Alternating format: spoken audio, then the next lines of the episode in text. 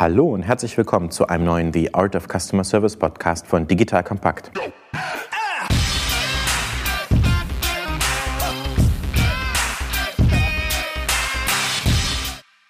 Mein Name ist Erik Pannmüller, ehemaliger Kanu-Weltmeister, dreifacher Familienvater und Gründer von Solvemate und gleichzeitig auch Ihr Moderator, wie immer. Solvemate ist eine KI-basierte Plattform für eine verbesserte Service Experience. Unsere Chatbots ermöglichen es, dass Endkunden ihre Serviceanfragen im Handumdrehen und ohne menschliche Supportagenten lösen können. Bei The Art of Customer Service spreche ich wie immer mit Experten darüber, was guten Kundenservice eigentlich ausmacht, welche Tools und Praktiken relevant sind, welche neuen Technologien es im Kundenservice-Bereich gibt, sowie viele andere spannende Themen rund um eine gute Service Experience. Heute geht es bei The Art of Customer Service um das Thema Marketing und Kundenservice. Die Verbindung zwischen Marketing und Service und ob es nicht vielleicht sogar eine verschwindende Grenze zwischen den beiden gibt. Dazu habe ich einen super Gast bei mir. Mir gegenüber sitzt Thorsten Müller, VP Marketing and Communications bei Urban Sports Club. Herzlich willkommen, Thorsten. Ja, vielen Dank. Vielleicht stellst du dich erstmal selbst vor. Wer bist du? Was machst du? Ja, wie gesagt, Thorsten Müller, kein Weltmeister im Kanu, dafür ehemaliger Basketballer, 20 Jahre lang. Was natürlich auch die Brücke zu meiner jetzigen Tätigkeit mitgeschaffen hat. VP Communications und Marketing beim Urban Sports Club. Vorher selber Unternehmer gewesen, eine eigene Firma gegründet, mhm. auch hier in Berlin. War im SaaS-Bereich eine Suchmaschine für Twitter. Dann zu einem frühen Zeitpunkt zu Urban Sports Club gekommen, vor knapp vier Jahren. Seit 2012, 2013 an den Markt gegangen. Dann war die Firma drei Jahre lang ungefähr gebootstrapped. Dann gab es das erste Funding 2015 und genau 2016 bin ich dazugekommen. War aber noch ein kleines Team zu dem Zeitpunkt, sieben, acht Leute. Habe dann von dort aus jetzt die letzten vier Jahre lang eigentlich das Marketing und die Kommunikation aufgebaut. Mittlerweile ist es etwas gewachsen. Wir sind jetzt über 500 Leute, mittlerweile neun oder zehn Ländern aktiv.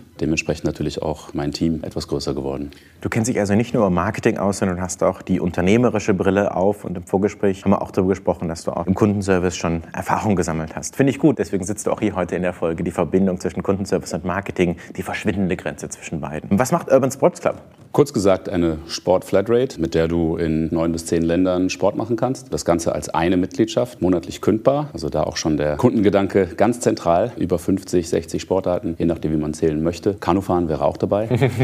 du kannst halt flexibel zwischen den Sportarten springen, zwischen unseren mittlerweile ungefähr neun bis 10.000 verschiedenen Sportpartnern in allen Städten, allen Ländern, die dein Sportprogramm zusammenstellen. Also komplett individuell und wie gesagt flexibel, da halt mit einem Monat Kündigungsfrist. Also faktisch wie nicht das eine Sportstudio, sondern viele Sportstudios. Ich war heute Morgen auf unserer Website, wir sitzen ja in Berlin und die Karte war so groß, da waren so viele kleine Pins auf der Karte, dass ich mich gar nicht entscheiden konnte. Und ich dachte, rund um mein Zuhause gibt es zehn verschiedene Studios und dann gibt es noch hier die Schwimmhalle und rund ums Büro gibt es auch. Ist also schon eine tolle Sache, weil man noch wechseln kann oder wenn man viel reist oder einfach flexibel sein will. Genau, also Reisen ist natürlich auch noch ein wichtiger Punkt. Da sind wir auch recht einzigartig, dass wir diese Möglichkeit schaffen, dass du, egal wo du dann bist, wenn wir da Abdeckung haben mit Studios, kannst du natürlich deinem Sport nachgehen. Hier in Berlin ist natürlich die Karte mit unseren Partnern sehr dicht besiedelt. Ja, ja. Aber das ist natürlich auch was, was Schönes. Da müssen wir dir dann bei der Discovery etwas unter die Arme greifen, um dich zu lenken, was du denn dann als erstes mal ausprobieren solltest. Das stimmt. Ihr seid also eine Plattform, das heißt, der Endkunde schließt bei euch eine Mitgliedschaft ab, hat dann Zutritt über seine App bei verschiedenen Sportstudios. Ihr habt aber auch das B2B-Geschäft mit den Studios, da ihr eine Plattform seid und Nachfrage und Angebot matchen müsst. Jetzt hast du mir im Vorgespräch gesagt, ihr habt auch den Firmenkundenbereich. Das heißt, Firmen können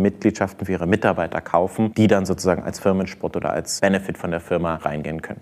Das heißt, eigentlich habt ihr drei Kundengruppen, wenn ich das richtig sehe. Genau, also Two-Sided-Plattform im, im, klassischen Sinne, aber auf der einen Seite haben wir die Endkunden und die Firmenkunden, wobei in den Firmenkunden sitzen natürlich wieder die Endkunden über andere Tarife dann und auf der anderen Seite natürlich unsere Studios. Und die große Kunst unseres Modells ist natürlich immer beides in einer guten Balance zu halten. Da sind wir seit sechs, sieben Jahren jetzt meiner Meinung nach sehr gut drin. Jetzt kommt ein kleiner Werbespot.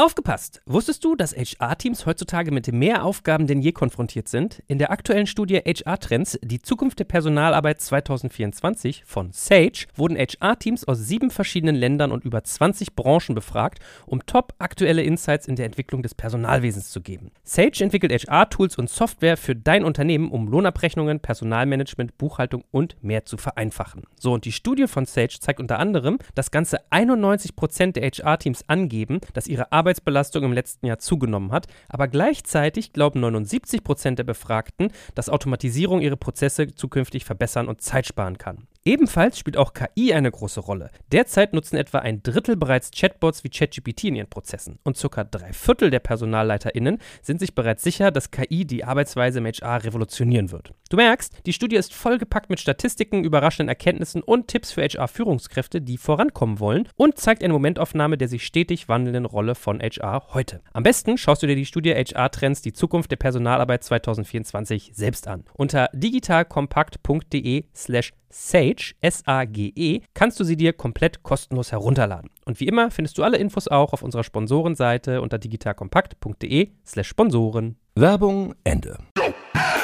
Vielleicht einmal kurz, was sind so die Herausforderungen im Marketing, die ihr habt? Und dann vielleicht sozusagen, wie sieht euer Kundenservice auf? Was sind so die typischen Fragen, die die Leute haben? Und dann versuchen wir das mal miteinander zu verschmelzen. Gut, im Marketing haben wir zuerst mal die Herausforderung, dass wir ein neues Produkt an den Markt gebracht haben. Mhm. Es ist eine Innovation. Es ist nichts, was vor einigen Jahren direkt bekannt war. Das heißt, wir mussten zum einen eine Kategorie-Awareness erstmal schaffen für dieses Produkt. Sport-Flatrate oder All-Inclusive-Mitgliedschaft oder wie auch immer du es nennen möchtest. Und dann im zweiten Schritt natürlich dann auch eine Markenbekanntheit aufbauen und uns dann dementsprechend dementsprechend dort positionieren. Das ist so die Grundherausforderung im Marketing. Es ist natürlich auch ein Produkt, was erklärungsbedürftig ist. Es ist schnell gepitcht. Man denkt, wow, sounds too good to be true irgendwo. Aber natürlich muss man dann im Detail ein paar Dinge erklären, wie das Ganze funktioniert ne? und auch funktionieren kann, damit es sowohl für Partner als auch für Mitglieder als auch für uns also die klassische Win-Win-Win-Situation ist uns wichtig. Das ist natürlich die Herausforderung bei uns im Marketing. Wir haben natürlich jetzt über die letzten Jahre hinweg den Luxus gehabt, durch die Tatsache, dass wir Investoren finanziert sind, stark in unsere Brand zu investieren und uns bekannt zu machen, profitieren natürlich davon. Dann kommt natürlich Customer Care oder Customer Service, wir nennen es Customer Care, ins Spiel.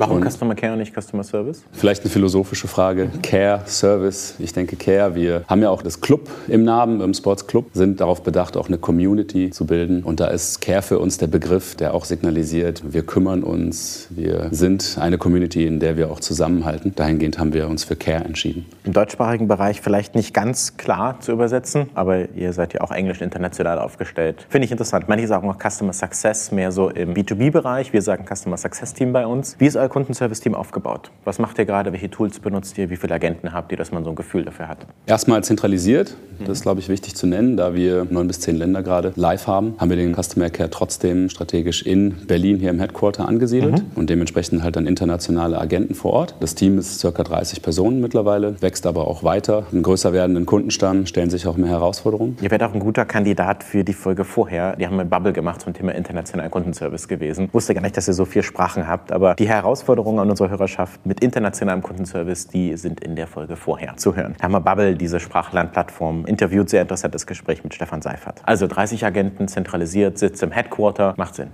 Genau. Seit jeher benutzen wir Zendesk. Das ist natürlich auch stark mitgewachsen. Zu dem Zeitpunkt, wo ich angefangen habe, haben wir Customer Care noch über eine Praktikantenstelle gelöst. Das hat sich dementsprechend auch immer mehr ausdifferenziert. Mittlerweile haben wir in dem Team natürlich Experten für bestimmte Bereiche, First Level Support für ganz normal B2C-Kunden oder wenn es dann ein bisschen mehr ans Eingemachte geht, vielleicht auf der B2B-Seite, bestehende Kunden, Spezialisten, die sich bestimmten Fällen annehmen können. Denn wir sehen natürlich klar, jede Anfrage ist anders. Wenn jetzt jeder Agent natürlich zu jedem Thema Thema alles wissen müsste, das wäre nicht skalierbar. Und dementsprechend ist jetzt die Spezialisierung im Team für uns ein wichtiger Aspekt geworden. Mhm.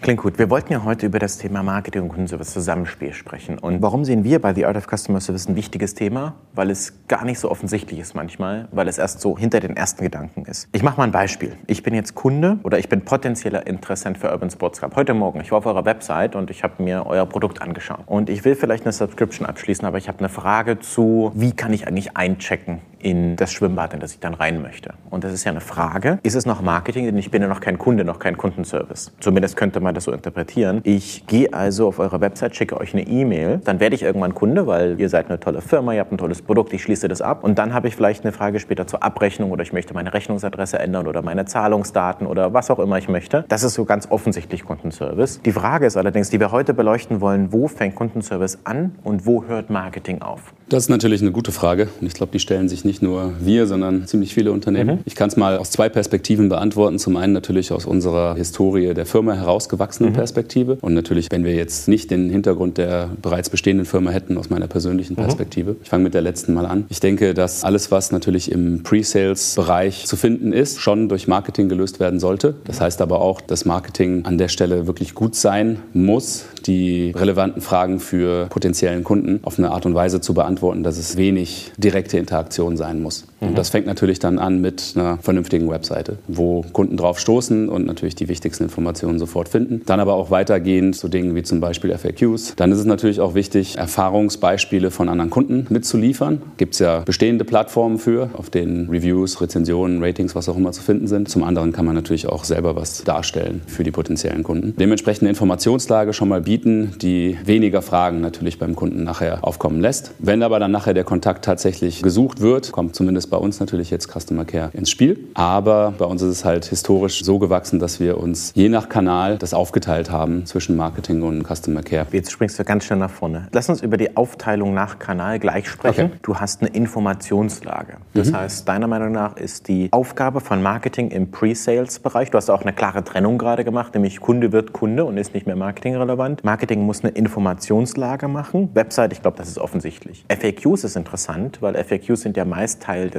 Help Centers vom CRM-System, in eurem Falle Zendesk. Das heißt, da wäre meine erste Frage dazu, wer macht eigentlich die FAQs? Und dann auch die Frage Erfahrungen und Reviews, wer kümmert sich um das Review-Management, wenn ich jetzt auf Google Review Trustpilot Erfahrung habe. Das heißt, zuerst die Informationslage, wer kümmert sich um FAQs und warum? Und zweitens, wer macht die Erfahrungsreviews, wer managt die?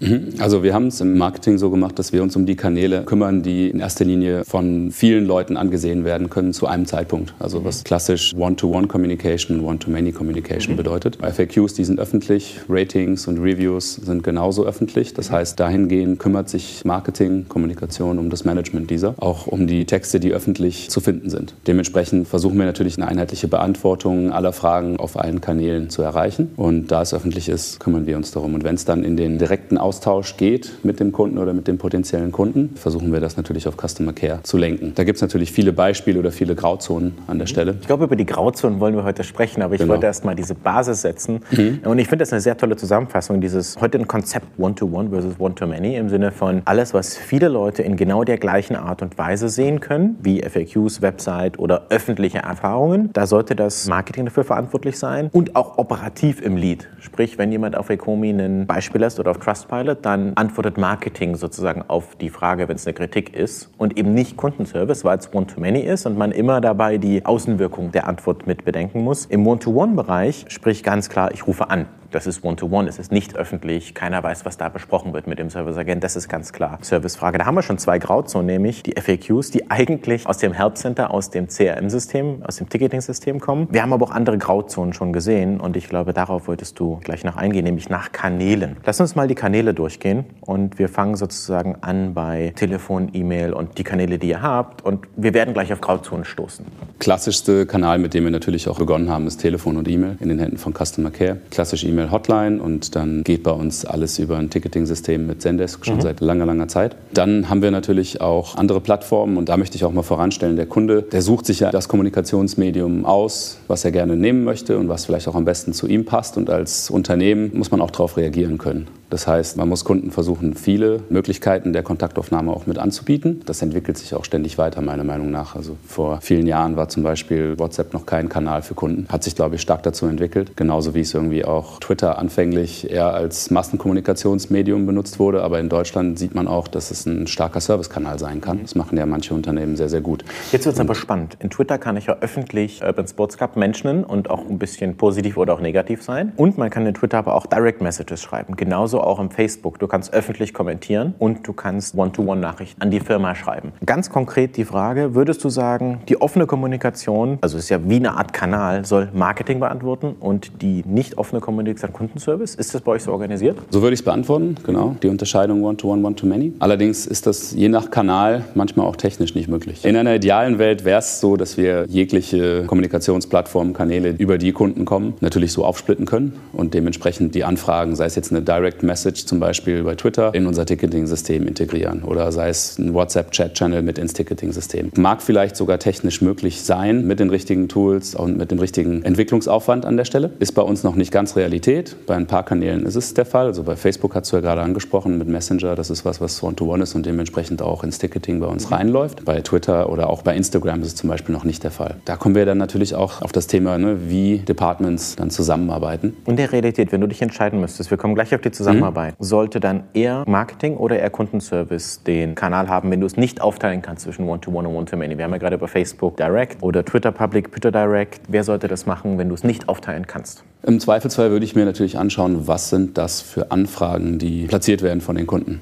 Also wenn es mehr Richtung Pre-Sales geht, würde ich es wahrscheinlich eher noch beim Marketing belassen. Wenn wir aber merken, das wird zum Support-Kanal, kann zum Beispiel gerade bei Twitter der Fall sein. Also das meinte ich ja gerade, manche Unternehmen nutzen das ja auch ganz gezielt, eigentlich nur als Support-Kanal. Es ist definitiv eher was, was für Customer Care natürlich in Frage kommt. Also das heißt, du würdest dann wirklich Mitarbeiter aus dem Marketing-Team schulen und in das Ticketing-System setzen, dass sie dort auf Twitter Nachrichten beantworten, die natürlich dann öffentlich sind. Wenn es integriert ist, die meisten CRM-Systeme sind ja Omnichannel, das heißt, man kann alles zusammen zusammen machen. Man kann Queues bilden und Warteschlangen und sagen, hey, dieser Mitarbeiter ist besonders geschult, auch die Außenwirkung zu betrachten, wenn er schreibt. Und ist dieser Mitarbeiter dann im Kundenservice-Team oder sollte der unter dem Marketing-Team zugeordnet sein? Wenn es technisch nicht möglich ist, diese Integration sauber zu schaffen, dann würde ich in den Kanal reinschauen und gucken, was sind das für Anfragen und die dementsprechend entweder auf Marketing oder auf Customer Care Seite legen. Wenn es technisch möglich ist, diese Unterscheidung zu treffen mhm. zwischen One-to-Many und One-to-One, dann ist natürlich der Idealfall und dann geht alles, was One-to-One -One ist, auch zum Customer Care. Letzter Kanal, bevor wir über die Zusammenarbeit zwischen den Teams sprechen, Chat und Chatbot. Ich glaube, Chat ist ganz klar, das ist One-to-One. Jetzt kenne ich mich mit Chatbots recht gut aus äh, mit Solvemate und wir sehen bei unseren Kunden ganz oft, die sozusagen das Chat-Widget auf die Homepage tun und dann einfach Kunden auf ihrem Smartphone sehr schnell Informationen finden, dass es oftmals Fragen gibt im E-Commerce, wenn ich jetzt große Möbel bestelle, zu wie ist die Lieferung, was ist an die Haustürkante versus bis zur Wohnungstür abtragen. Das sind so typische Fragen, die man sich vor einem Kauf stellt oder vielleicht Urban Sports Clubs bei einer Mitgliedschaft, bei einem Telefonvertrag. Das sind Pre-Sale Questions. Denn Chatbot per se ist ja One-to-Many und wir sehen, dass sich das sozusagen aufteilt.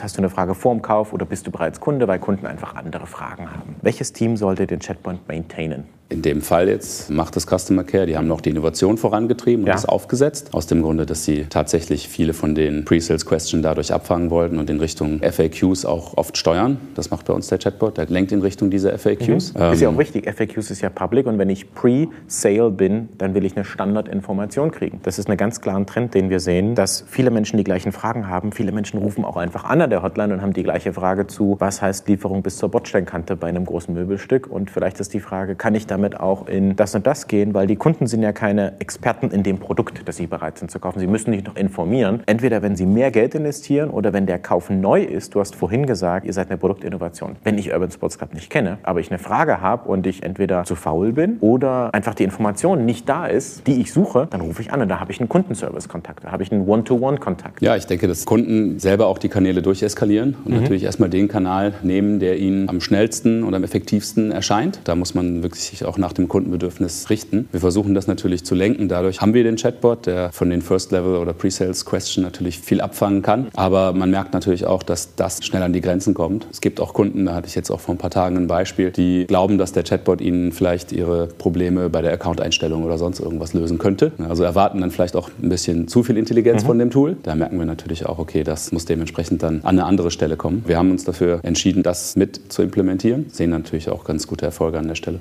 Hier sehen wir aber auch wiederum das Problem, dass es ein Tool ist, das sowohl One-to-One als auch One-to-Many ist. Das heißt, es gibt offensichtliche Sachen wie die Website. Bei den FAQs kann man sich streiten, aber die sind faktisch One-to-Many. Und dann gibt es Kanäle, wo es entweder sich auftrennen sollte, nämlich Facebook Messenger offen versus One-to-One, Twitter offen, Twitter Direct Messages. Im Chatbot ist es Vanishing Border ganz klar, weil du weißt, der ist faktisch available for everyone. Es ist One-to-Many, aber faktisch hast du am Ende ein personalisiertes Erlebnis, wenn du wirklich Kundenabfragen machst und wirklich einem Kunden One-to-One hilfst. Das heißt, da ist es schon im Kanal per se verschwommen. Nochmal die Zusammenarbeit zwischen den Teams. Das Problem ist existent. Wie kann man es lösen? Bei uns ist es halt so, dadurch, dass es organisch gewachsen ist, hatten wir seit jeher im Customer Care sowie im Marketing Mitarbeiter, die beide Seiten kannten. Ein ganz konkretes Beispiel ist, dass zu saisonalen Hochzeiten, sagen wir mal Anfang des Jahres oder halt auch Spätsommer, viele Kunden bekommen und dementsprechend auch immer mal wieder aus dem Marketing auch mal Mitarbeiter beim Customer Care dann auch konkret ausgeholfen haben, wenn wir gemerkt haben, wir müssen jetzt diese Peak Time bedienen können. Das ist halt bei uns möglich dadurch, dass wir historisch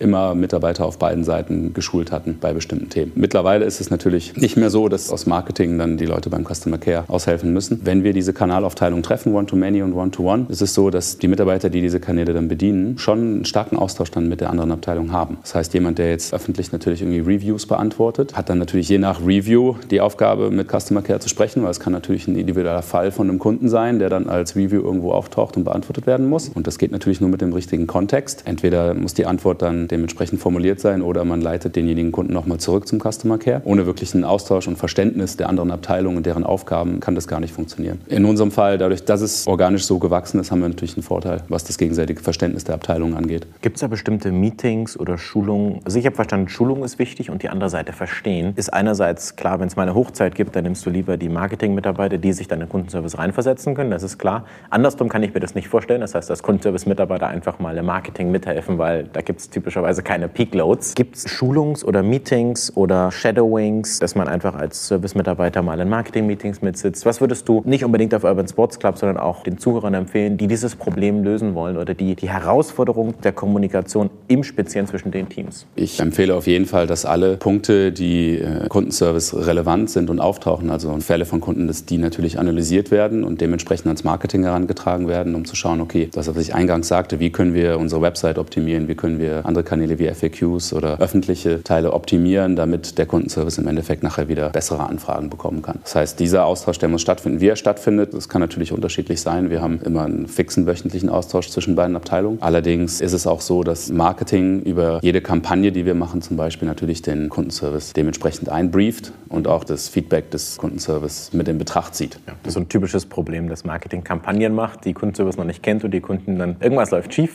Gutscheincode, was auch immer, besondere Landingpage und dann die Kunden sich beschweren im Kundenservice und der Kundenservice es noch gar nicht weiß. Das macht Sinn, ja. Innerhalb des Kundenservice kommen ja, wie gesagt, auch Innovationen auf, wie zum Beispiel jetzt ein Chatbot oder halt auch vielleicht eine Überarbeitung von Sachen wie FAQs und das machen dann Marketing und Customer Care dann auch Hand in Hand. Das heißt, dementsprechend lernen dann auch die Customer Care Agents mit an der Stelle, wie man zum Beispiel einen öffentlichen Text gut formuliert, worauf man da zu achten hat. Klar, die werden jetzt nicht embedded im Marketing, sodass sie dort aktiv mitarbeiten, wie es vielleicht andersrum in Hochzeiten mal der Fall sein kann, aber zumindest wird dieses abteilungsübergreifende Verständnis geschärft für die jeweiligen Aufgaben.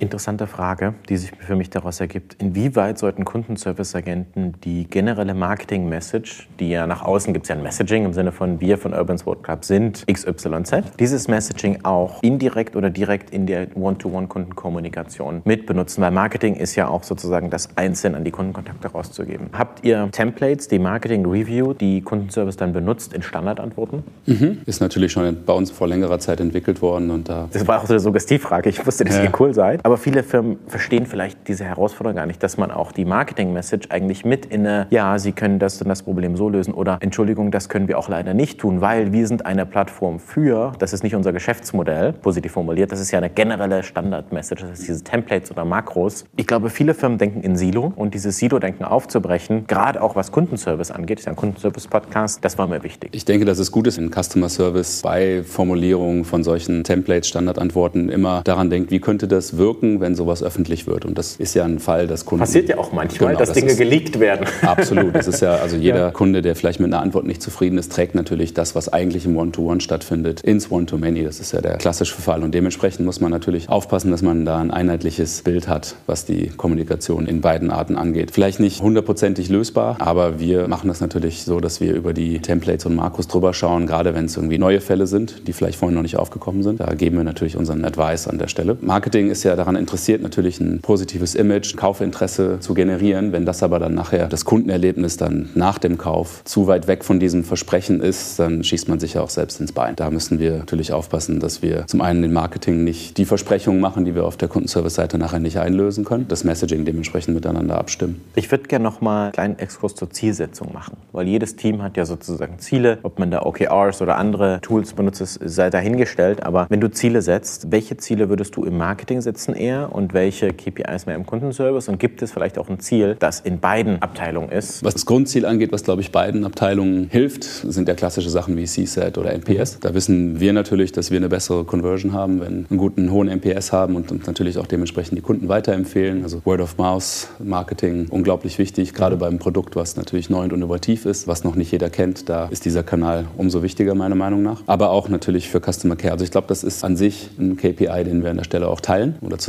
dran arbeiten. Dann hast du natürlich auf Customer Care Seite Ziele wie jetzt First Reply Time zum Beispiel oder halt wie viel Steps braucht man, um einen Case zu lösen, ein Ticket zu lösen. Gerade die First Reply Time ist für uns natürlich aus Marketing-Sicht auch wieder wichtig, weil wir halt merken, wenn One-to-One Communication nicht schnell genug erfolgt, eskaliert der Kunde natürlich in andere Kanäle. Dann wird es schnell wieder öffentlich. Dementsprechend ist so First Reply Time für uns auch ein wichtiger KPI, wo wir immer mit drauf schauen, aber der natürlich auf der Customer Care Seite angesiedelt ist. Ich finde gut, dass auch du sozusagen als Gast das so siehst, weil wenn ein Ziel sozusagen in mehreren Departments ist, dann ist faktisch CSAT ein höheres Ziel, so eine Art Firmenziel. Und wir hatten in der Folge 2, wo wir über Kundenservice KPIs gesprochen haben, hat der Björn von Zendesk mir gesagt, der CSAT sollte ein Vorstandsthema sein, weil es geht ja darum, wie happy bist du, der Net Promoter Score, wie langfristig möchtest du gern weiterempfehlen. Ziele, die beiden Teams helfen, die auch jedem Team helfen, deswegen sozusagen hierarchisch sind und man aber dann auf der unteren Ebene eben die Teams ihre eigenen Ziele haben, die aber dann nicht konfliktär sein dürfen. Wenn ich das jetzt so ein bisschen zusammenfasse, ist es so ein bisschen wie Yin und Yang. Marketing braucht Kundenservice, weil du hast gesagt, guter Kundenservice, One-to-One -one kann auch One-to-Many werden und dann ist es wiederum ein Marketing-Thema, wenn ein Kunde sich über eine schlechte Antwort oder einen blöden Kundenservice beschwert. Gleichzeitig braucht der Kundenservice aber auch gute Marketingkampagnen, die gut organisiert sind, gutes Produkt. Also ist ja das Geflecht einer Firma. Wenn ich zusammenfassen würde, dann würde ich sagen, es gibt eigentlich eine verschwimmende Grenze, weil manche Kunden, was ist One-to-One, -One, was ist One-to-Many? Wir haben über verschiedene Kanäle gesprochen. Dieses One-to-One, One-to-Many-Prinzip, das gehört zusammen, weil wir sind in einer vernetzten Welt. Da kann das eine zum anderen werden und andersherum. Thorsten, an dieser Stelle, danke für das Gespräch, danke für die Insights und viele Grüße. Ja, vielen Dank für die Einladung. Hat Spaß gemacht. Danke.